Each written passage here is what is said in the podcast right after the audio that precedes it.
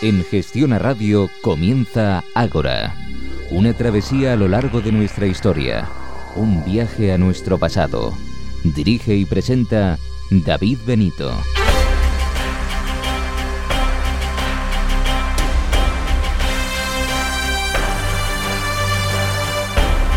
Buenas noches y bienvenidos a una nueva edición de Ágora. Bienvenidos a su cita con la historia.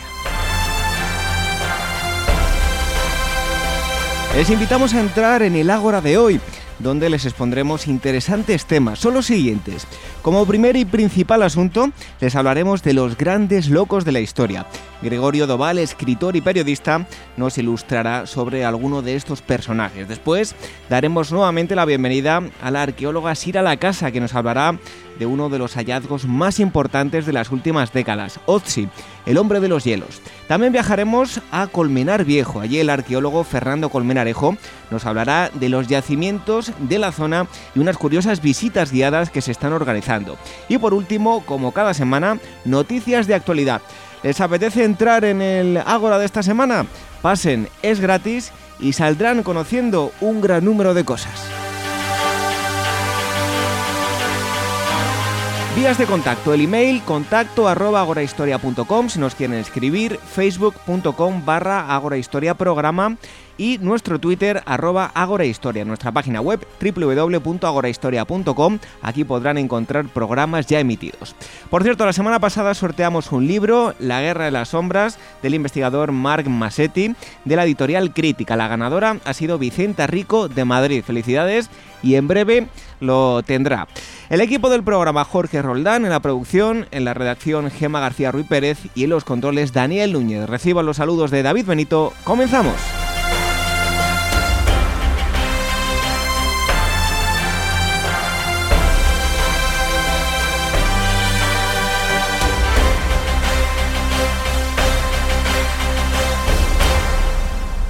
Ágora, con David Benito, en Gestión a Radio.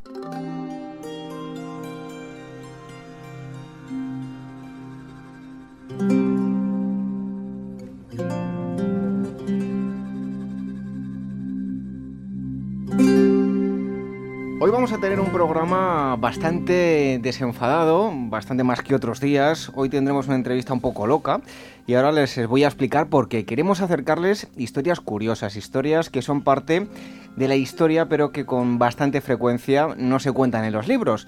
Los locos siempre han existido y entiéndanme, no solo debemos entender esta palabra con un significado peyorativo, sino que también debemos ver la locura como algo positivo. ¿Qué sería de nosotros si muchos de los grandiosos locos que nos ha dado la ciencia no hubieran existido? Probablemente aún seguiríamos tallando piedras como lo hacían nuestros antepasados prehistóricos. El caso es que hoy les vamos a hablar de locos, de grandes locos de la historia. Y para hablarnos de todo este tema damos la bienvenida a un loco y repito, espero que entiendan el significado de este calificativo. Me refiero a un loco de los libros, un loco de las letras, un loco de la escritura, Gregorio Doval, periodista, sociólogo, guionista, escritor, eh, con una innumerable lista de libros publicados, unos firmados, otros eh, con su nombre, otros no. Eh, Gregorio, encantado de, de tenerte en Ágora. Muchas gracias, David. Eh, en estos... Y te agradezco que me llames loco en ese buen sentido. Sí, ¿no? Te, te, puedo llamar loco, Sí, sí, ¿no? Te- no enfadas, ¿no? Perfectamente. Bueno, entre esos muchos libros ha escrito Los grandes locos de la historia, libro que tenemos en, eh, aquí en el estudio y que además vamos a, a regalar. ¿Qué tenéis que hacer? Muy fácil. Enviarnos un correo a contacto arroba agorahistoria.com, nos lo ponéis en, en el asunto y un libro como estos eh, puede ser suyo. Bueno, eh, además de este, dentro de la misma colección podrán encontrar las peores muertes de la historia, los grandes asesinos de la historia o los grandes tontos de la historia, sin olvidarme de un libro mítico. Eh, yo siempre en otros eh, lugares donde he hablado de Gregorio le he llamado el Charles Ford español, el libro de los hechos insólitos que mucha gente ha leído. Eh, y, y bueno, yo tengo que reconocer que de pequeño lo leí y con el tiempo dije, anda, si, si el libro es de Gregorio. Y fíjate las curiosidades Bueno, de la vida, yo ¿no? de pequeño lo escribí y de pequeño lo sigo leyendo porque mi estatura no me permite otra posición. ¿no? Pero si, te- si me permites, es un libro al que le debo mucho porque en su momento me ayudó a, a pasar un momento de mi vida, me divirtió mucho y veo que di- divierte a los demás. Y eso es, al fin y al cabo, para lo que uno escribe. Gregorio, en el prólogo del libro dices que has tenido una gran dificultad a la hora de seleccionar a los grandes locos de la historia. ¿Esto ha sido por eh, que te ha costado encontrarlos, localizarlos o por exceso de, oferta? Pues justamente por lo segundo dices bien, por exceso de oferta. Está la cantidad de locos y sobre todo está la cantidad de comportamientos enloquecidos que uno se encuentra en la historia que se agolpan, además por su propia característica de locos, son apasionados y todos querían entrar en el libro pero no, no cupieron.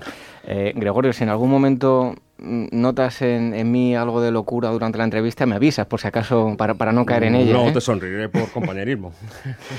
Bueno, eh, a lo largo de la historia, ¿te has encontrado con, con locos en todas las, las, épocas o abundan más en, en unas que en otras? Bueno, en realidad yo creo que abundan en todas. El ser humano tiene esa característica de locura, ¿no? De, que, la locura también es uno de los acicates que nos hace avanzar, ¿no? Entonces, en ese sentido, hay épocas más enloquecidas porque seguramente por los finales de ciclo, los finales de civilización favorecen los comportamientos atípicos o, excesivos y también eh, lo barroco en la sociedad. Cuando hay profecías, ¿no? Cuando hay profecías, los, los, eh, los, momentos finiseculares, cuando se está acabando una civilización, el final de Roma, el final de Grecia, todos los finales eh, indican esta, este, esta locura. No sé si en este momento también estaremos en, en, el final de una civilización, eso uno lee hoy día las noticias y no sabe muy bien cuando está leyendo un periódico de verdad o un periódico humorístico, ¿no? Porque eh, continuamente estás pasando las fronteras de lo que es increíble pero es cierto y lo que es cierto pero es increíble, ¿no? Eh, ¿Cuál, podríamos decir que es el, el, loco más antiguo de la historia? Bueno, sería difícil establecerlo, seguramente sería el primer ser humano, pero en tal sentido, porque no me digas si no sería loco el que empezó a, a flotar dos palos para conseguir fuego, ¿no? Y me dirían todos que loco estás. Pero por eh, recurrir a las fuentes, digamos, por ejemplo, eh, Noé, la Biblia yo creo que es otro, otro grande de los locos que, que, ayudan, ¿no? Él se empeñó en construir un arca para salvar a la humanidad y a todos los seres vivos y lo consiguió. Alguien dijo después que si que un amateur consiguió hacer el arca y salvó a todos. Si lo hubiera hecho una corporación, hubieran tardado 200 años y seguramente no lo hubieran construido, no hubieran construido el Titanic, seguramente, ¿no? Bueno, yo veo, y sobre todo tú lo reflejas en el libro, en Roma, por ejemplo, vemos, mm, y que me perdonen los oyentes la expresión, eh, algunos megalómanos pirados, completamente pirados de la cabeza, ¿no? Sí, de la peor especie, hay de todos, hay, hay locos magníficos también en Roma, pero hay locos... Eh, ciertamente crueles, ¿no? Eh, sádicos, digamos. ¿no? Muchos de los emperadores, de todas formas hay que siempre poner el condicional de que todas las historias de los reyes, de los eh, mandatarios, siempre están filtradas por quién ha hecho esa historia. ¿no? Es decir, se cuenta, por ejemplo, que Claudio era un gran loco y un gran tonto, cuando eh, parece ser que, que, los documentos lo que muestran es que era un, sabio y bastante prudente y lo que no se quería era meter en, en esas zarandajas, ¿no? y por tanto se hacía el, el loco, etcétera, ¿no? y sin embargo, sin embargo algunos de sus familiares, no sé, Nerón, Heliogábalo, son famosísimos por sus comportamientos absolutamente enloquecidos, ¿no? Hay que pensar que casi todos ellos eran niños malcriados, digamos, y, en esas, esas torres de marfiles en, las que los hacían crecer, los hacían gente pues tendentes a la crueldad, al comportamiento caprichoso y, a la eh, moralidad. Hablabas ahora de niños malcriados, ¿no? Hay una historia que he leído en, el libro, en, Locos, los grandes locos de la historia, que ya conocía y que me ha hecho mucha gracia recordarla y es eh, la historia del príncipe Carlos de Austria, el hijo de Felipe II. Bueno, le pasó de todo a, este chico, encima una complexión débil. Cuéntanos. Sí, en la historia de la monarquía española hay muchos personajes de este tipo porque entre otras razones, la, propia endogamia familiar eh, provocó que hubiera muchos eh, bueno, personajes débiles, digamos, ¿no? físicamente y mentalmente. Pero además, como estaban, como portaban la, herencia eh, de los derechos al trono, pues eran cuidados entre algodones especialmente y así conseguían que sus delicadezas mentales, digamos, se acentuasen. ¿no? El príncipe Carlos es uno de los ejemplos claro Lo que pasa que no sé si es hasta qué punto es un loco o un demente, digamos, enfermo, ¿no? Bueno, le pasó de todo tipo de, cosas al pobre hombre, ¿no? Eh, entre otras muchas cosas que le pasaron en la infancia, a los 17 años cayó por una escalera y se, y se abrió la cabeza y entonces en aquellos tiempos de, de medicina poco avanzada, aquello casi significaba su muerte. Eh, todo tipo de curanderos se acercaron a él a curarle. Hubo uno incluso, Pinterete de nombre, que propuso que su convivencia en la cama durante bastantes meses con la momia de, de un monje famoso le salvaría. Evidentemente no le salvó, o al menos aquella vez no funcionó aquel sortilegio, y tuvo que intervenir eh, Andrea Beselio, que es uno de los eh, médicos más famosos de la época, de la época digo, y digo bien porque eso no significa que, que dominara lo, que hoy sabemos, ¿no?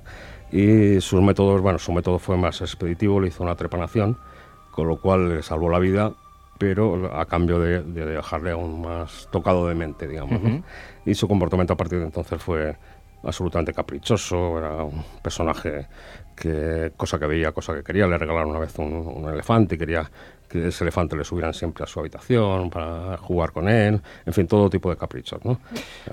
Bueno, pues eh, historias de luego rocambolescas las que vamos a escuchar, como otra de ellas, Carlos II amamantado por cinco nodrizas hasta una edad bastante avanzada, ¿no? Sí, en realidad por 15 nodrizas hasta los 5 años. ¿eh? 15 nodrizas, que he traspaplado yo ahí los números. No, no importa. Me estoy volviendo loco, Gregorio. ambos números son asombrosos, ¿no?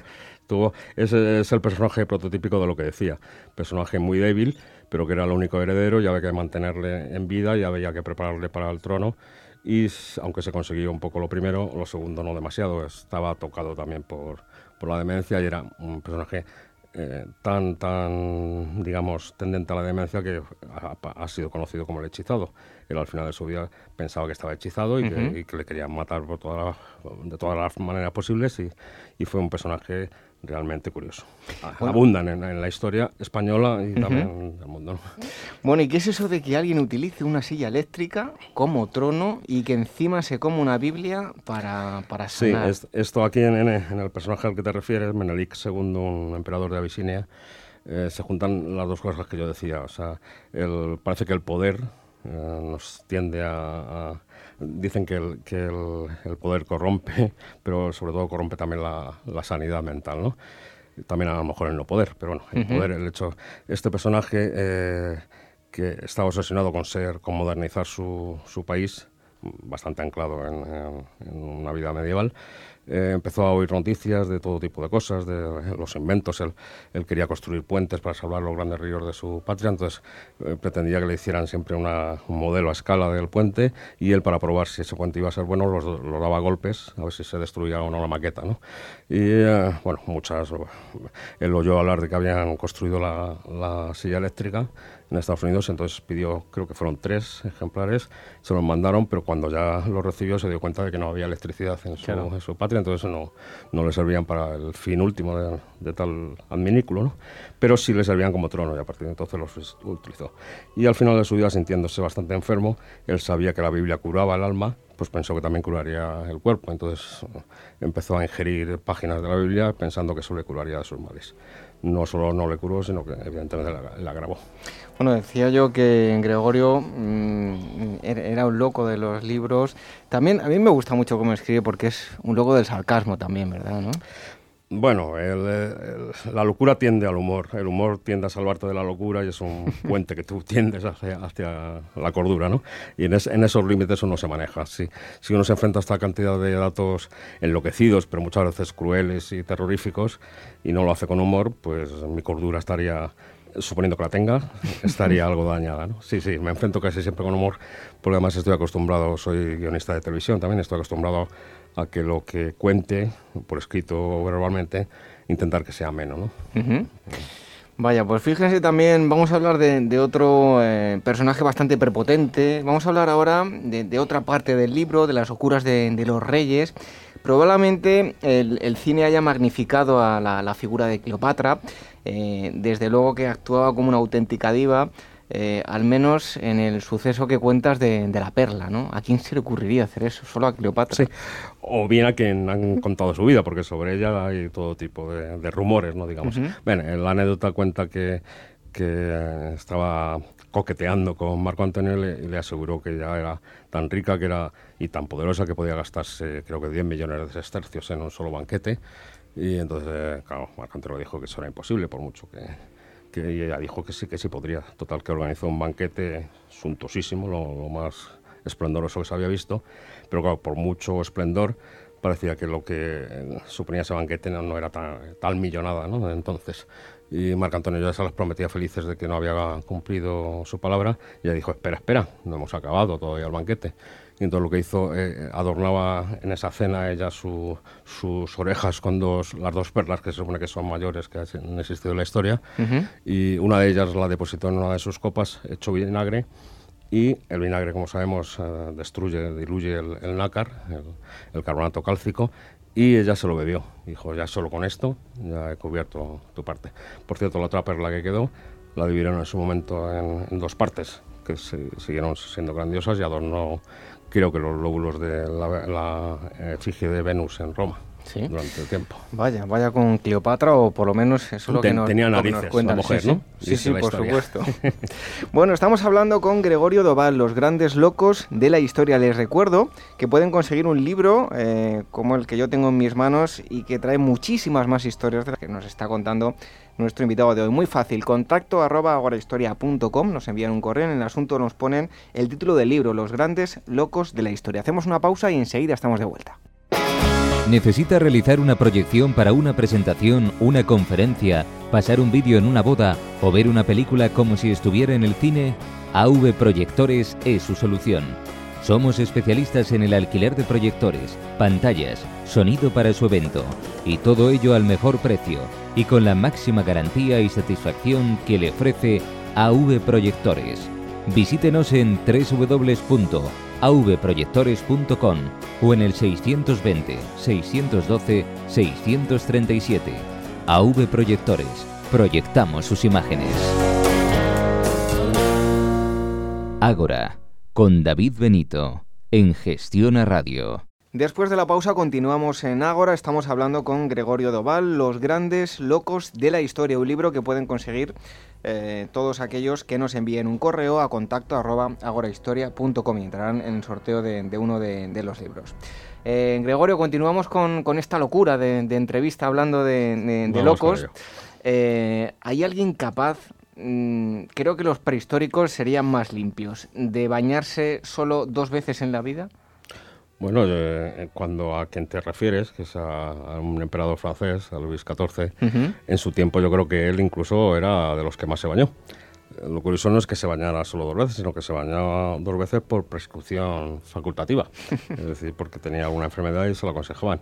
Se cuenta de él que, y, de su corte que casi todos llevaban pelucas justamente para disimular un poco los piejos y, demás. ¿no? Justamente lo curioso es que siendo así, era una persona muy refinada, porque no, se nos olvide que era un bailarín de ballet para el que hacían composiciones solo para él, que se, se vestía con el tutú y bailaba, era refinado según los cánones de su época. ¿no? Ahora diríamos que no.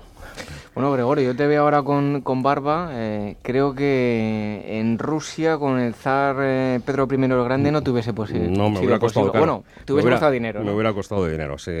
Este, bueno, otro de los personajes que en, países, digamos, marginales en su momento histórico, pretendió modernizar y occidentalizar su país. Y una de las muchas cosas que previó para ello es eh, desterrar la abundancia de barbas que a él le parecían poco, poco modernas, y eh, excluyendo a los monjes, porque no se atrevía contra la iglesia, y a los eh, mujiks, a los campesinos que los dejaba ir a su aire, porque además no había forma de perseguirlos en su imperio, a los demás les grabó con un, con un impuesto por la barba. Y un impuesto además riguroso, es decir, o lo pagabas o si no cualquiera de los inspectores imperiales iba y te afeitaba en el momento. O sea, no solo te vaciaba los bolsillos, sino que te dejaba la cara. bueno, ahora vamos a hablar de, arte, de, bueno, de, profesores chiflados, pero hay otra, otra anécdota que me ha encantado, que aparece en el libro, una fotografía, y es la de Hosni Mubarak hasta qué punto puede llegar, bueno, esa megalomanía, yo no sé, el ego, ese ego tan grande. Yo nunca me imaginé que una persona se pudiera hacer un traje de raya diplomática con su nombre. La, raya es su nombre. Es un poco lo que decíamos antes, se junta la megalomanía personal y la locura, el estar, lo que yo llamo el el síndrome de, la casa cuartel, es decir, vives rodeado de gente que solo te aplaude lo que haces y llega un momento que no tienes contraste, no tienes y entonces pierdes un poco el norte. Este, este personaje, que como ahora se ha descubierto, pero ya se sospechaba mucho tiempo, era megalomaníaco hasta, hasta el absurdo. ¿no? Él se hacía los trajes en, Europa y se los hacía, por supuesto, a medida, los más caros y tal, y lo que, como dices tú bien, la raya diplomática, uno ve el traje y ve la raya, simplemente, pero si se acerca, hace zoom en cualquier fotografía, verás que la raya está formada por Hosni Mubarak, por su nombre y su apellido. Eh, una y otra vez. Una, y otra vez, sí, sí. Vaya por Dios. Otros hacían sellos y monedas, ¿eh? y otros, como hemos visto antes, estatuas de oro. Bueno, me viene a la mente ahora, eh, bueno, y, durante la entrevista, todo el rato Charles Ford, ¿no? Yo siempre he dicho que Gregorio Doval es el Charles Ford español. al leer el libro también al toparme con un curioso personaje, con Francis Galton, era primo de Darwin, era un loco de, las estadísticas, ¿no? ¿Qué es lo que hacía él? Sí, pues igual que yo soy un loco de recopilar todo tipo de datos inútiles, digamos, él era un verdadero forofo, un verdadero loco de llevar cuentas de todo. Él iba por la calle siempre con, una regla y con unos papeles en el bolsillo iba contando todo, las curvas de una mujer, las veces que, que cruzaba las piernas no sé quién, todo tipo de actos, ¿no? Y, eh, por ejemplo, él, una vez le nombraron director de un hospital y entonces se empeñó en probar por orden alfabético todas las medicinas, todos los fármacos de, de la, de ¿En orden alfabético? Por orden alfabético, sí, sí. Y además es que lo llevó a término, que decir, porque la locura en muchos casos es solo un fulgor, ¿no? Que se acaba en sí misma, pero en otros es que su estilo de vida, este hombre contaba absolutamente todo. Por cierto, que he dicho que era primo de, Darwin, eh, Darwin eh, era hipocondriaco. Bueno, de Darwin también hay mucho misterio y mucha nebulosa sobre su figura era hipocondríaco, pero sobre todo era así, un personaje, lo que, lo que entenderíamos por un sabio loco, ¿no? Es decir, despistado, terriblemente despistado hasta el límite, genial, pero tan desorganizado que muchas de sus genialidades se perdían. Eh, hasta el punto él, fue el primero que, bueno, había una gran polémica sobre cuál era realmente el modelo de, circulación de los planetas del sistema solar, a, qué, a qué figura geométrica se podía acoplar, que sea un círculo, que sea un elipsis, que sea tal. Y él simplemente le fueron a preguntar y dijo, sí, sí, es la elipsis.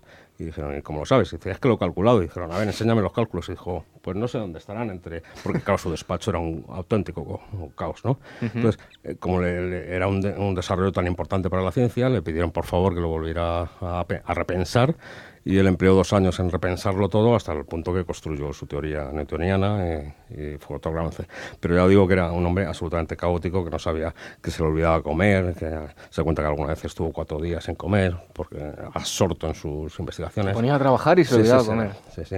Bueno, a mí también me ha pasado, pero no porque se me olvidara, sino porque no tenía tiempo, ¿no?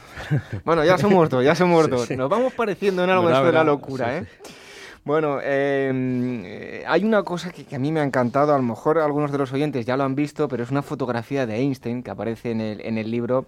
Eh, y a mí, bueno, yo no la había visto nunca, eh, una foto donde aparece con una ropa muy peculiar. Explícanos qué, por qué, hace Einstein vestido así, con sandalias y exacto. todo. Einstein era otro genio loco, evidentemente y además dotado de bastante humor, es decir, que se tomaba a sí mismo con bastante distanciamiento y con bastante humor. ¿no?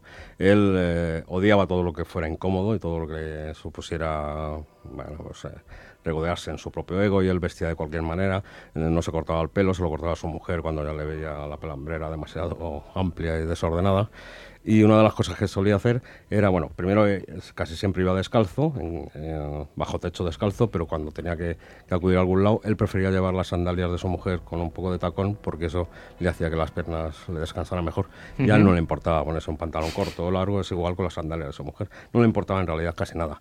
De hecho, le, le decían, ¿pero por qué no te pones calcetines? Y le decía, ¿calcetines? ¿Para qué? Si solo hacen tomates. No le gustaba, por supuesto, los puños de las camisas en los cuellos. En cuanto se descuidaba a su mujer, él los cortaba con una tijera. Odiaba todos esos convencionalismos. No, no sé si también eh, formándose una figura, porque claro, los, eh, sabios locos eh, empiezan siendo sabios locos y quizá acaban siendo locos sabios, en el sentido de que se les va un poco la mano en su personaje, ¿no? como pasaría con Dalí o con tantos otros. ¿no? Bueno, al igual que ocurre con los científicos, los grandes artistas, me refiero a los, los creativos, ¿no? Eh, ¿cuánta, ¿cuánto arte no tendríamos si no hubiesen existido locos? Claro, si no hubieran pensado diferente, ¿no? Eh, no sé por qué me ha venido a la cabeza, decía, para que veas que los palos son infinitos, decía Kurt Cobain, el cantante de Nirvana, decía, todos se ríen de mí porque yo soy diferente, yo me río de ellos porque todos son iguales. Bueno, ese, ese, ese posicionamiento de, buscar la diferencia, de, de no coartarte, no cortarte las alas, hace que tus comportamientos sean locos, pero esas locuras, ya digo, pasa el tiempo y son vistas ya no como locuras, sino como genialidades, ¿no? ¿Dónde está la genialidad? ¿Dónde está la locura? Pues quizás sea una moneda de, doble cara, ¿no? ¿Y, cómo debemos ver, yo no sé si como una genialidad, una, una locura, pero hay un artista chipriota, eh, Sirlac, creo que lo, que lo digo bien, pues entre otras cosas eh, rocambolescas, tiene una oreja en el brazo. Sí, ya sabes, estos... ¿Qué tipo de arte es este? Estas tendencias del arte moderno a experimentar y hacer el body art que llaman. Pero hablamos de una oreja de verdad. Sí, sí, hablamos de unos, unos cartílagos injertados quirúrgicamente en su brazo y que ahí se desarrollan, crecen, toman raíz y él lleva una oreja. Evidentemente no una oreja funcional, pero sí una oreja dibujada. Se ve perfectamente, o vamos. Lo, lo, demuestran. Pero es que en el arte hay muchas restas. O sea, eh, hay otro de sus colegas de tiempo y de, y de arte, entrecomillado, se llama Pierre Manzoni, que se hizo famoso, entre otras muchas cosas, otras obras de artes, en, eh, juntar sus excrementos, y perdón, pero es es así, como lo cuento, comprarse unas latas, enlatar los excrementos del artista y venderlas eh, con la etiqueta merde de artista. O sea, se dice, se entiende claramente. ¿Y se valoraba ese arte? Se valoraba, o sea, yo no recuerdo las cifras, pero creo que hasta 10.000 dólares se pagó por una de ellas. Algunas de ellas, porque además cada vez han descendido el número, porque alguna ha explotado con el tiempo, al fermentar, etcétera, etcétera. De este tipo de, de arte que yo sé que tiene un componente de provocación y que en ese sentido es lo que le mantiene. Eh, insisto mucho en esto, uno empieza haciendo algo provocativo por remover las conciencias, pero acaba, yo creo, perdiendo un poco la compostura. ¿no? Ahora bien, perdóname, ¿quién está más loco? ¿El que lo hace o el que va a un museo y lo ve? Eh, yo recuerdo, se hizo una vez una encuesta a la salida de, una exposición en, en el MoMA de Nueva York para que se eligiera la obra de las que habían visto los visitantes que le había gustado más. Y salió ganadora un extintor tuvieron que explicarles que el extintor no formaba parte de la exposición, que el extintor era un extintor en su uso normal, pero el que haya ido al centro Pompidou de, bueno, a mí me pasó, yo en el centro Pompidou buscando un, banco donde sentarme, me senté en uno por fin que encontré, hasta que vino a, un guarda a decirme que me levantara por favor, que era una obra, ¿no? Bien, pues esto, estos límites no se saben, ¿no? Bueno, y hay una de las cosas más inteligentemente que he dicho en mi vida, y es una, una entrevista que me hizo la que hoy es eh, parte del programa, que es eh, Gema, que nos trae cada semana las noticias, me hizo una entrevista eh, hace ya unos años y me venía a preguntar que si existían los extraterrestres. Yo le dije que sí, que Hitchcock era uno de ellos porque hacía eh, películas de otro mundo. Loco y, persona rara con carácter. Cuéntanos alguna anécdota de Hitchcock. De personalidad también extraña. raro en todos los sentidos. Raro en el sentido de genialidad, raro en el sentido de hábil y, humorístico. O sea, el famoso McGuffin, el invento de, de ese, ese elemento para distraer la concentración del espectador y luego atacar por otro lado. Eh, ya sabes que él contaba aquello de que la anécdota de que iban tres viajeros en un vagón de un tren victoriano y entonces uno llevaba una gran caja y a todos preocupado diciendo que llevará dentro de la caja y dijo un McGuffin y, es que es un McGuffin y bueno pues mira es un, un, dispositivo que impide que haya me parece que dijo tigres en, en, Escocia y dijeron ya ya si es que en Escocia no hay tigres y dijo ve justamente cómo funciona el McGuffin bueno pues este elemento de distracción que utilizaba en todos sus en todas sus formas y maneras Hitchcock, lo utilizaba también como persona, es decir, él sometía, cuando necesitaba que una, que una actriz estuviera histérica en una actuación, lo que hacía simplemente era ponerla histérica persiguiéndola, eh, intentando meterle mano, cambiándole el guion, todo lo que hiciera falta. Pero llegó un momento en que ya no se, se confundió con su personaje Hitchcock y es famoso que persiguió a toda rubia, yo diría incluso que a toda persona con el, con el pelo un poco rubiáceo y con faldas. Es eh, famosa sus persecuciones, sus manías con la Tippi Hedren, por ejemplo. Y cuando se le ponían, él con cierta crueldad se vengaba.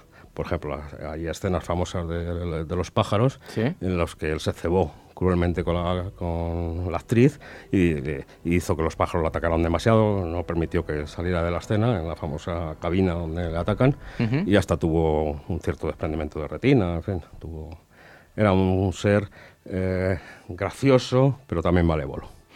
Bueno, hablamos ahora de escritores. Eh, Gregorio, tú me has dicho que te podía llamar loco, ¿no? Sí, sí, perfectamente. Eh, son innumerables las eh, bueno, manías. Pero perdona, perdona, me puedo llamar loco porque no soy un loco iracundo. Exacto, exacto.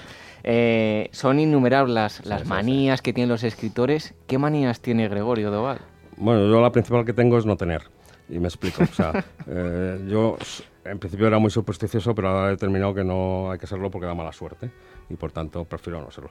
No, en realidad, hablando en serio, tengo pocas manías porque en realidad estoy tan ocupado que las manías siempre llevan su tiempo. O sea, si uno tuviera mucha parafernalia para escribir y tuviera que escribir como Balzac en bata o como Twain con 100.000 tazas de café, eh, pues no me daría tiempo a escribir. Tengo manías, pero pocas. En el mundo moderno, en nuestras casas, tampoco caben grandes hazañas. La, eh, yo digo que no tengo manías. Mi familia diría que tengo muchas, evidentemente, porque esto, según quien lo mire, eh, cambia la apreciación. Por cierto, Alejandro Dumas escribió algo realmente. Bueno, quizás sí, se supone que sí. Es famosa aquella anécdota de, de que una vez te refieres, para quien no nos oye, a su famosa utilización de negros. Se supone que tiene una corte de negros que le escribían todos los libros. Y se cuenta la anécdota de que una vez su negro se puso enfermo y él estaba desesperado porque tenía que entregar un libro y estaba, estaba diciendo, ¿y ahora cómo lo hago? Hasta que alguien llamó a su puerta, abrió y le dijo, no se, no se preocupe, señor Dumax, soy el negro de su negro. Este libro lo, tendrá usted en fecha. Es decir, hasta su negro tenía negros. Madre Eh, mía. En este caso tiene una gracia final, porque ya sabes que Dumas era mestizo, era mulato, y por tanto tener negros era, era gracioso, ¿no? Por a- hablando de negros, Gregorio, ¿conoces alguno? Eh, íntimamente, sí, sí. Sí, ¿no? Eh, yo diría que hasta llevan mi nombre, sí. ¿Y ha escrito muchos? He, he escrito unos cuantos, sí, evidentemente hay que guardar cierta discreción de, de qué y cómo, pero sí, porque además pienso que es un gran aprendizaje para todo escritor.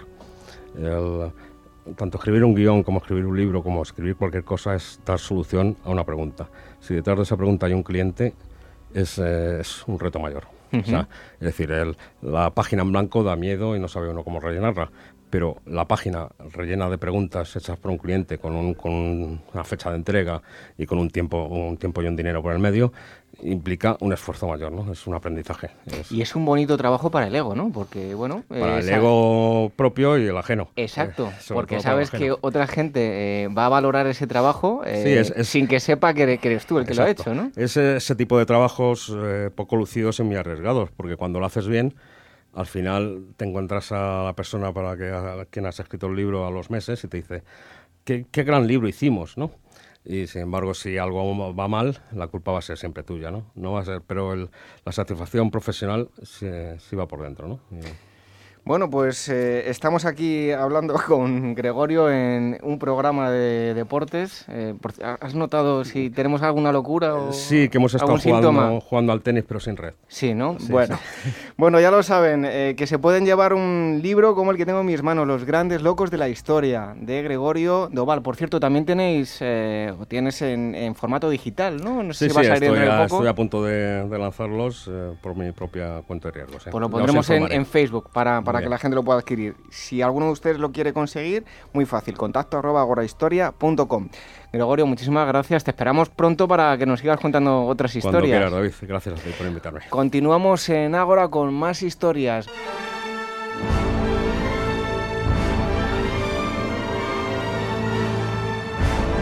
Ágora, donde la historia es la verdadera protagonista.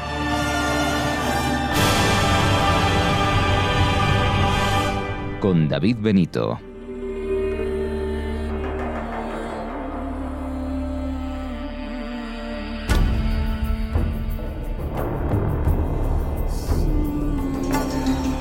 Continuamos en Agora y es el momento de arrodillarnos, excavar un poquito, dejarnos las rodillas y darle la bienvenida a Sira a la casa. Digo lo de las rodillas por eso de, de la arqueología. Buenas noches. Buenas noches. Bueno, Sira, hoy nos vas a traer, que te he visto que venías con, muchísima documentación, con, muchos papeles. eh, nos va a hablar de algo interesantísimo. Yo recuerdo que cuando era un crío allá a inicio de la década de los 90, eh, recuerdo un reportaje de la revista muy interesante que me impactó muchísimo. Era una, momia eh, que se había encontrado en el hielo y hoy nos vas a hablar precisamente de eso, de, de Otzi. ¿Quién es Otzi y cómo apareció? Pues eh, estamos hablando de una momia húmeda, que se llama, y es una de las más antiguas encontradas. Eh, se trata de, de, una momia que se encontró en el Tirol, en la frontera entre Italia y Austria, y que fue descubierta por una pareja de montañeros que andaban por allí y encontraron el cadáver. Curiosamente no se sorprendieron porque parece ser que allí es habitual encontrarse montañeros. Eh, avisaron a las autoridades y procedieron a levantar el cuerpo. El caso es que al levantar un poco el cuerpo vieron que no estaba vestido y tenía la piel muy oscurecida, tipo como un cuero y se dieron cuenta que no llevaba ni botas, ni cuerdas, ni ropa de montañero. Entonces empezaron a extrañar y empezaron a ver alrededor restos de artefactos y de ropa bastante extraña. Entonces se percataron de que se trataba de una momia de un, de un hombre bastante antiguo. Estamos hablando de una época prehistórica. Oye, Sira, haciendo un inciso, ¿a ti te gustaría encontrarte un día con, con una momia? Jolín, es lo, vamos, eh, tiene que ser impresionante encontrarse algo que tiene todavía pues, los restos intactos de, cómo era incluso su cara. Pero es lo típico, ¿no? Que el arqueólogo que va andando por el campo, a menos que lo vaya buscando porque sepa que hay un lugar que se va a encontrar algo, seguro que no se encuentra nada y son encuentros fortuitos. Así que, eh, bueno, no, no, no, te interrumpo más, eh, Sira. ¿Cómo era la sociedad de de, esta, esta momia, de esta persona que, encontraron.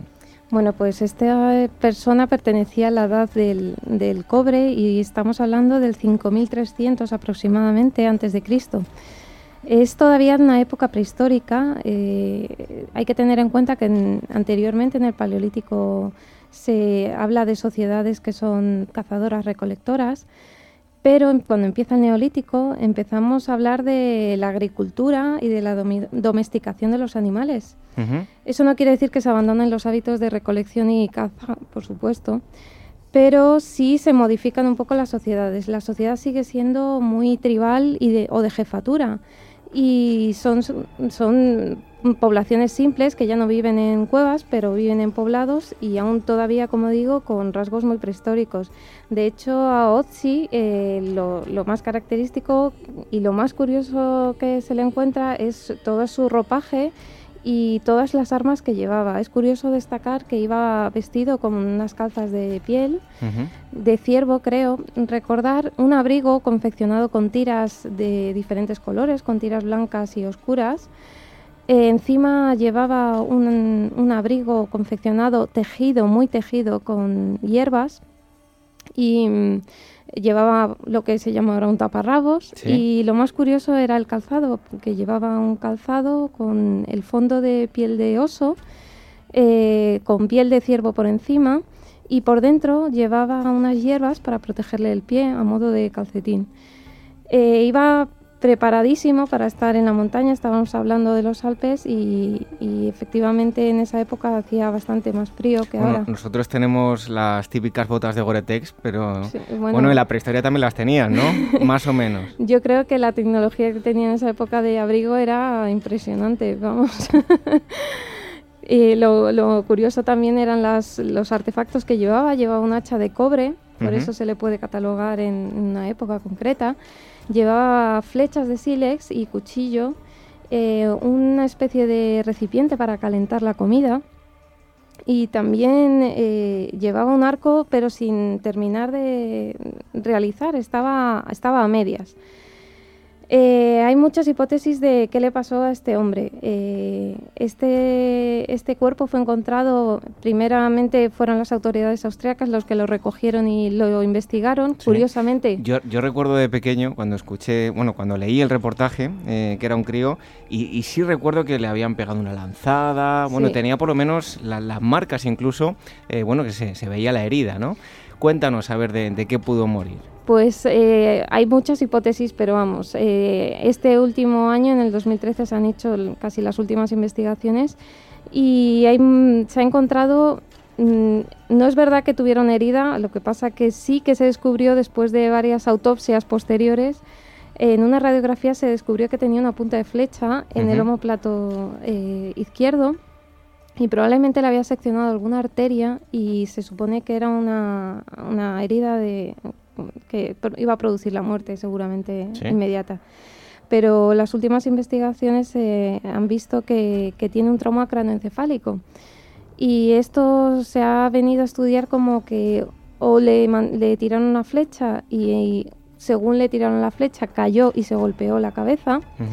Y posteriormente alguien le movió un conocido suyo o alguien que le encontró le movió el cuerpo y por eso tiene esa postura poco natural, o eh, le, le dispararon la flecha y una vez que cayó al suelo le dieron un golpe en la cabeza y eso fue lo que le mató. Lo que el dato más concreto que dice que murió por ese golpe fue por unas las yo no soy médico, pero bueno, las partículas de sangre que se forman de coagulación que se forman una vez que se ha hecho una herida eh, son unas partículas que en el momento de la herida aparecen y desaparecen enseguida y se han encontrado esas partículas. Eso quiere decir que le hicieron la herida y murió y se congeló. En todo caso sabemos que hubo eh, violencia de, por medio, eso está eh, clarísimo. Está clarísimo, probablemente le, le asaltaron y él estaba desprevenido. ¿Por qué digo desprevenido? Porque se ha encontrado el contenido de su estómago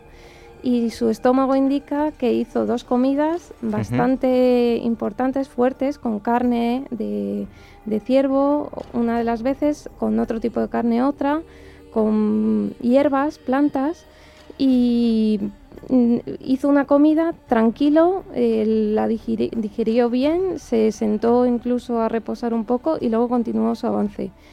Entonces se piensa que fue un, al principio se pensaba que le estaban persiguiendo, que había huido de su poblado, que había habido un ataque, se tenía heridas en la mano, pero posteriormente se vio que ya le habían cicatrizado un poco. Y finalmente se ha quedado por ahora en esto, que, le dispararon, le, le asaltaron allí de, y él, él no, lo, no lo vino a venir. Es cierto que se está analizando actualmente el ADN de la sangre encontrada en la ropa y se ha descubierto que hay ADN de tres personas, por lo menos. También un dato curioso que hay que decir es que le han hecho análisis de ADN y se le ha emparentado con sociedades actuales. Y son sociedades eh, de las islas que están más aisladas de Sicilia y Cerdeña e incluso de la península ibérica.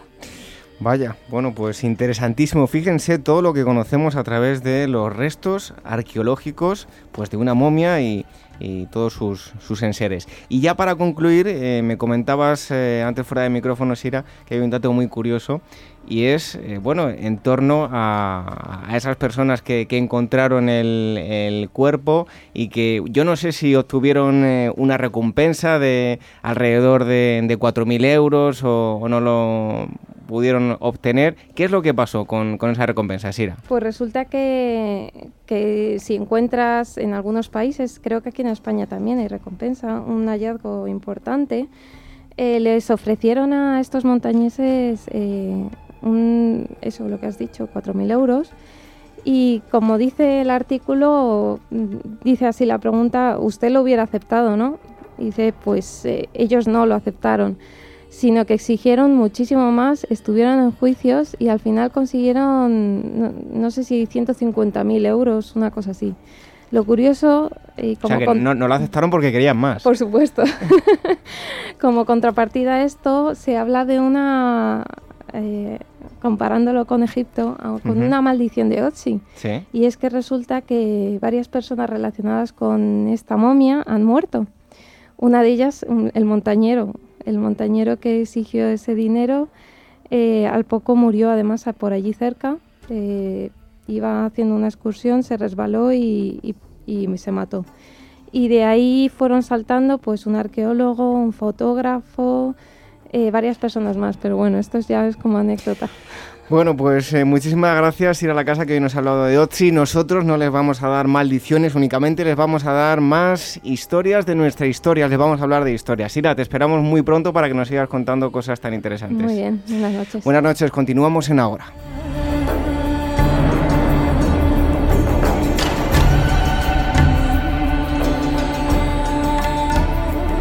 Ágora, con David Benito.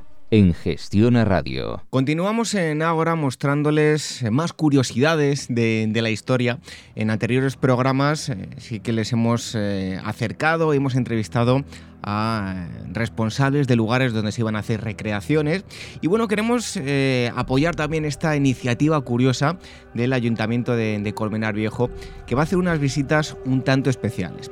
Para ello vamos a hablar con eh, Fernando Colmenarejo, él es arqueólogo y técnico de cultura del Ayuntamiento de, Colmenar Viejo y le damos la bienvenida porque él nos va a contar eh, la historia un poco de, forma resumida de, Colmenar Viejo, más que nada sus yacimientos arqueológicos y unas visitas que, se van a llevar a cabo allí. Eh, Fernando Colmenarejo, bienvenido a Agora y bueno, gracias por, por atender nuestra llamada. Encantado de estar en Agora, muchas gracias. Fernando, eh, cuéntanos brevemente de qué yacimientos, eh, porque muchas veces, bueno, pues la gente eh, pasa por los pueblos y, no se fija a su alrededor de, todo lo que tiene, ¿no? ¿Qué yacimientos de diferentes épocas se pueden encontrar en, el pueblo de Colmenar Viejo? Bueno, yacimientos de, hay efectivamente, como bien dices, diferentes épocas culturales. Lo que ocurre es que visitables, dentro del programa de yacimientos visitables que ha establecido o lleva estableciendo la Comunidad de Madrid desde hace 10 años, pues tenemos tres eh, y son desde el punto de vista cultural de la misma época, es decir, de, época visigoda, estamos hablando del siglo VII y seguramente en la transición a, la octava centuria. ¿no? Y entonces tenemos una necrópolis que está en la ermita de Nuestra Señora de los Remedios y luego tenemos dos aldeas que están muy próximas entre sí y en, es en un espacio comunal en la dehesa de Nueva Villar. Eh, cuéntanos un poco las, las aldeas de las, de las que nos hablas, eh, de qué época, qué es lo que habéis encontrado allí, qué es lo que se está investigando. Cuéntanos un poco qué se está haciendo. Bueno, llevamos desde el año 2008 eh, con un proyecto de investigación sobre el poblamiento tardantino en la Sierra Madrileña y estas aldeas, eh, bueno, lo primero nos llamaba la atención la cantidad de edificios y de estructuras que había en estos espacios, ¿no? Son sorprendentes porque en un yacimiento 130 y en otro 160, bueno, pues la verdad es que era muy extraño que se dedicaran exclusivamente a la actividad eh, ovicaprina como tradicionalmente se ha, se ha venido manteniendo, ¿no? Por, pues, fundamentalmente porque no había proyecto de investigación y en base a las condiciones del terreno, pues se suponía que la sierra eh, estaba más orientada preferentemente al tema ovicaprino, ¿no? Pero mm, la sorpresa ha sido muy grande cuando efectivamente a la hora de, empezar a excavar eh, observamos que los niveles de ocupación son sucios eh, como consecuencia de los, de, las, de los restos de los hornos, eh, hornos que bueno pues están reduciendo un mineral, mineral de, hierro, magnetita concretamente, y bueno pues las escorias son tremendas, las estructuras son fabulosas, aunque encadornada pues prácticamente la mitad del horno desaparecía, ¿no? Pero bueno, esta es la sorpresa, que son sociedades que no solamente se dedicaban al tema agropecuario, o mejor dicho, bicaprino, sino que también, eh, o al menos estacionalmente, estaban, eran mineros y metalúrgicos. Eh, también, bueno, algo que me parece curioso, eh, se, se, habla de, de, unos hilos, o más bien unos negativos de unos hilos de la época calcolítica. Explícanos en qué consiste. Las fases de ocupación más antiguas, esas que se han detectado, incluso están en, como hablas bien hablas de, de silos, están en en el casco urbano. Eh, estábamos excavando un complejo, eh, pues un franciscano del siglo del siglo XVII, un convento franciscano del siglo XVII. Y curiosamente, lo que es el subsuelo de la, de la capilla de, este convento eh, aparecieron unos, unos hilos que bueno pues mantenían tenían estaban ya cegados y tenían material que, podemos atribuir entre el segundo y el tercer milenio antes antes de, de Cristo, lo que bueno pues generalmente se engloba como cultura campaniforme, ¿no? Que, bueno, pues ha sido una, de las auténticas sorpresas. No es que hubiera mucho material, en, tanto en piedra como en los restos, restos de cerámica, pero bueno, que nos han dado pie a, para documentar una de las primeras ocupaciones en el actual casco urbano de, de Colmenar Viejo. Bueno, y una de esas eh, iniciativas, porque hay dos, hay dos tipos de, visitas de las que les hablaba al principio. Eh, una de ellas es la visita arqueológica a la Casa Museo de la Villa. Son visitas guiadas eh, y son unas visitas que no se hacen de forma habitual. bueno, cuéntanos en, en qué consiste, en qué día se van a llevar a cabo y creo que ya hay lista de espera, ¿no?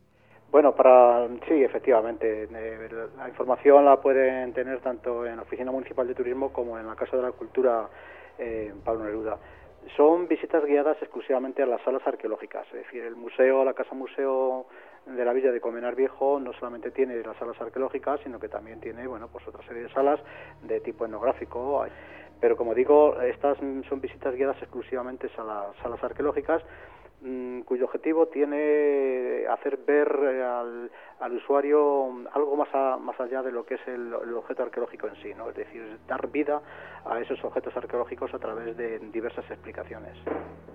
Y esa sala de, arqueología, eh, bueno, pues va desde la prehistoria hasta tiempos más modernos, donde la gente va a poder ver restos de diferentes culturas, ¿no? Exactamente, es las, salas de arqueológicas y bueno y el museo en general es la carta de presentación de esta localidad, ¿no? Y desde el punto de vista arqueológico histórico, pues efectivamente esas salas, aunque humildes, pero tienen un material muy interesante que nos da un recorrido eh, fantástico y, no para cansarse, aunque sea de tantos años, ¿no? en un espacio tan largo. Eh, vamos a hablar de la época prehistórica y vamos a hablar efectivamente, bueno, de hace 120.000 años, el Paleolítico inferior, y vamos a hablar de, de, prehistoria reciente también, como he dicho anteriormente, con los restos de esos hilos que hemos encontrado, en la transición del tercero al segundo milenio. Y fundamentalmente vamos a hablar de las investigaciones eh, de las que hablábamos al principio de, esta charla, ¿no? que es mm, los yacimientos visitables de época hispano-visigoda, siglo VII y transición al siglo VIII. Pero luego también vamos a conocer cómo se organiza Colmenar Viejo en la Edad Media y cuándo se declara villa y por qué se declara villa. Y vamos a conocer también parte de, esa industria de la Edad Moderna, que van a ser los molinos y los batanes. Yo creo que va a ser una visita emotiva, interesante y que va a gustar. Bueno, y otro de esos paseos van a ser precisamente, valga la redundancia, paseos a la luz de, la luna, donde van a conocer eh, historias de Colmenar Viejo, historias y su historia también. ¿En qué consisten estos paseos? Bueno, la noche, la noche son mágicas. ¿eh? La noche serena el espíritu, serena, eh, nos serena a todos y yo creo que eh, nos hace percibir la, las formas de, vamos, las estructuras y todo de, otra forma. Hemos elegido la noche para conocer la ciudad eh, porque a través de una serie de paseos por unas calles que, que tienen unos edificios emblemáticos, ¿no? Vamos a recorrer en parte de, de, uno de los parques que tenemos aquí en el centro, donde tenemos esos restos arqueológicos. Vamos a ir por edificios donde, donde bueno, pues donde se recitan poemas, donde se habla de, leyendas y también de, historias, ¿no? Vamos a hablar de la Plaza del Pueblo, centro neurálgico, el ágora nuestro, y bueno, vamos a pasear por la Plaza de Luis Gutiérrez, el entorno de la, de la Basílica Parroquial de Colmenar Viejo, que es un lugar emblemático, precioso, y bueno, pues evidentemente que está cargado, lleno, está cargado de historia. Bueno, me gusta eso del ágora también, del ágora particular de, Colmenar Viejo. Bueno, ya para concluir, eh, aunque ya lo hemos dicho al principio, para que quede bien claro, aunque hay lista de espera, imagino que si hay mucha gente apuntada, pues se organizará más en el futuro. ¿Dónde se puede informar la gente de tanto los, eh, las visitas a la Casa Museo de la Villa como los paseos a la luz de la luna? Sí, pueden llamar al 845-7166 con el prefijo 91 que es el Centro Cultural Pablo Neruda, y ahí bueno pues podemos apuntar a la lista de espera y desde luego si se hace, si la lista es abundante, como ya empieza a ser, a engrosarse, bueno, pues eh, seguramente que organizaremos más, grupos, si no es en estos próximos meses, pues sí a partir a partir de enero, ¿no? Porque la demanda, como digo, pues empieza a ser extraordinaria.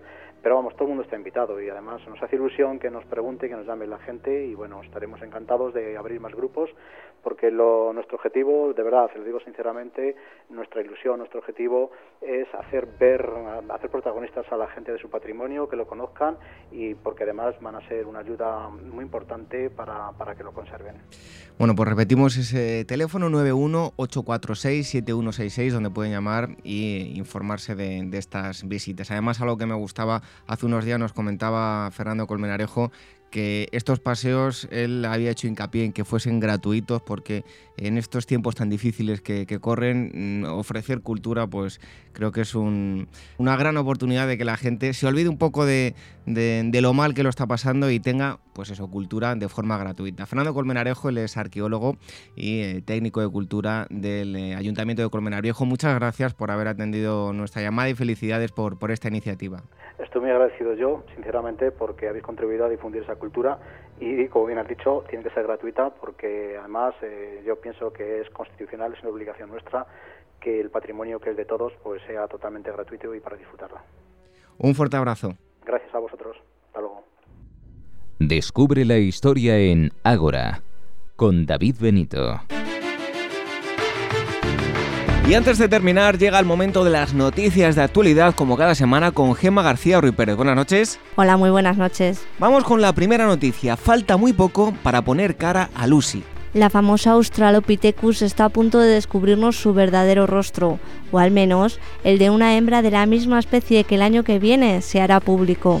Así lo ha asegurado a la prensa el paleoantropólogo Donald Johansson, el mismo hombre que hace 40 años revolucionó nuestra concepción de la evolución humana. No olvidemos que los Australopithecus afarensis, entre los que se encontraba Lucy, constituyen la especie más antigua del árbol de la familia humana, o lo que es lo mismo, el paso intermedio y definitivo entre el hombre y el mono. Sale a flote un buque fantasma. Al menos desde los años 50 del pasado siglo, circula la leyenda de un buque alemán fantasma que recorre las aguas más cercanas al Sáhara Occidental. Y a pesar de que muchos lo considerasen un cuento chino, lo cierto es que los restos de un pecio germano bautizado como Kaiser Guillermo han aparecido allí hace tan solo unos días. Precisamente ahora, cuando falta poco menos de 11 meses para que se cumplan 100 años de su hundimiento, se confirma que buena parte de los restos de tan mítico buque, caído en batalla frente a los ingleses, permanecieron todo este tiempo escondidos a 23 metros de la superficie.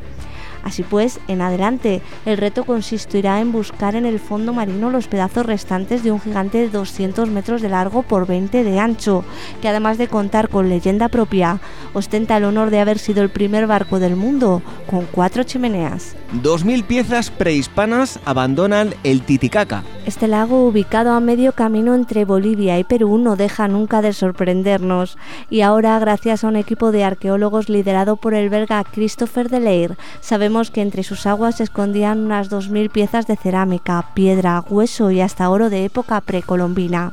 La mayor parte de ellas se hallaron en el llamado arrecife de Coa, un lugar donde depositaban sus ofrendas la civilización inca y la cultura de Tiahuanaco. Pero atención porque los hallazgos obtenidos constituyen tan solo la primera fase de un proyecto de arqueología submarina, cuyo nombre, Pueblo Eterno, promete regalarnos muchos más descubrimientos. Teruel, hogar de nutrias milenarias. No es que sea fácil de asimilar, pero lo cierto es que los paleontólogos del CSIC y Dinópolis acaban de sacar a la luz los restos de una especie de nutria nunca antes vista. Con sus 9 millones de años de antigüedad a la espalda, el ejemplar que tiene por nombre Teruelictis goza de la particularidad de no poseer nada con que desplazarse en el agua, es decir, era un animal terrestre, faceta que la asemeja más a las martas que a las nutrias actuales. Todo un enigma. Las flores son más viejas de lo que parecen. Acaban de aparecer en Suiza los fósiles más antiguos de los antepasados de las plantas con flor. Tienen 240 millones de años, 100 más de los que se creía hasta ahora, y ello implica que en lugar de en el Cretácico, estas se encuentran su origen en el Triásico temprano o incluso algo antes. Dicho hallazgo supone toda una ruptura con decenas de estudios previos, no solo por retrasar el origen de las flores, sino también por llegar a señalar que existen sobrados indicios que sugieren que dichas plantas pudieron ser polinizadas por escarabajos. Y es que, salvo que se demuestre lo contrario, las abejas aún no existían. Y terminamos con un misterio, el curioso viaje de la obsidiana. El CSIC desvelaba esta semana haber descubierto en diversos yacimientos neolíticos ubicados en la provincia de Barcelona restos de obsidiana venidos de muy muy lejos, nada menos que 1.200 kilómetros de distancia, los que separan el noroeste de España del monte Arci, ubicado en Cerdeña. Los científicos aseguran que fueron obtenidos exactamente de dicha localización, lo que supone la máxima distancia documentada para esta roca volcánica que durante el Neolítico sirvió para elaborar herramientas de todo tipo. Las primeras conclusiones obtenidas de las seis piezas estudiadas establecen que la rareza de esta materia prima lleva a pensar en que los instrumentos con ella realizados otorgaron a su poseedor un determinado prestigio social. Y es que, si uno lo piensa bien, una importación semejante en la época no debió estar, ni mucho menos, al acceso de todos. Ahí estaban las noticias de actualidad con Gemma García Ruiz Pérez. Buenas noches. Muy buenas noches a todos. No nos queda tiempo más que para despedirnos. Ágora, donde la historia es la verdadera protagonista. con David Benito en Gestiona Radio. El Ágora de hoy no da para más, eso sí, lo abandonamos sabiendo que conocemos un poquito más de historia. Esperamos que lo hayan disfrutado. Regresamos justo dentro de una semana, el próximo sábado, de 22 a 23 horas en la sintonía de Gestión a Radio, una hora menos en la comunidad canaria. También pueden escuchar la repetición del programa los domingos de 15 a 16 horas. Si nos quieren escribir, háganlo a la siguiente dirección de correo electrónico, contacto arroba agorahistoria.com, repito, contacto arroba agorahistoria.com. También pueden encontrarnos en facebook.com barra agorahistoria programa, en nuestro Twitter arroba agorahistoria, en nuestra página web www.agorahistoria.com. Ahora se quedan en la sintonía de gestión a radio con Wenceslao Pérez y su Museo del Disco. Hoy me despido con una frase de uno de esos grandiosos locos, Albert Einstein. Dice así, nunca consideres el estudio como una obligación, sino como una oportunidad para penetrar en el bello y maravilloso mundo del saber. Buenas noches, hasta la próxima semana, sean felices.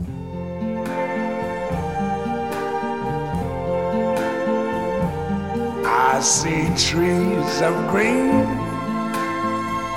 red roses too. I see them bloom for me and you. And I think to myself,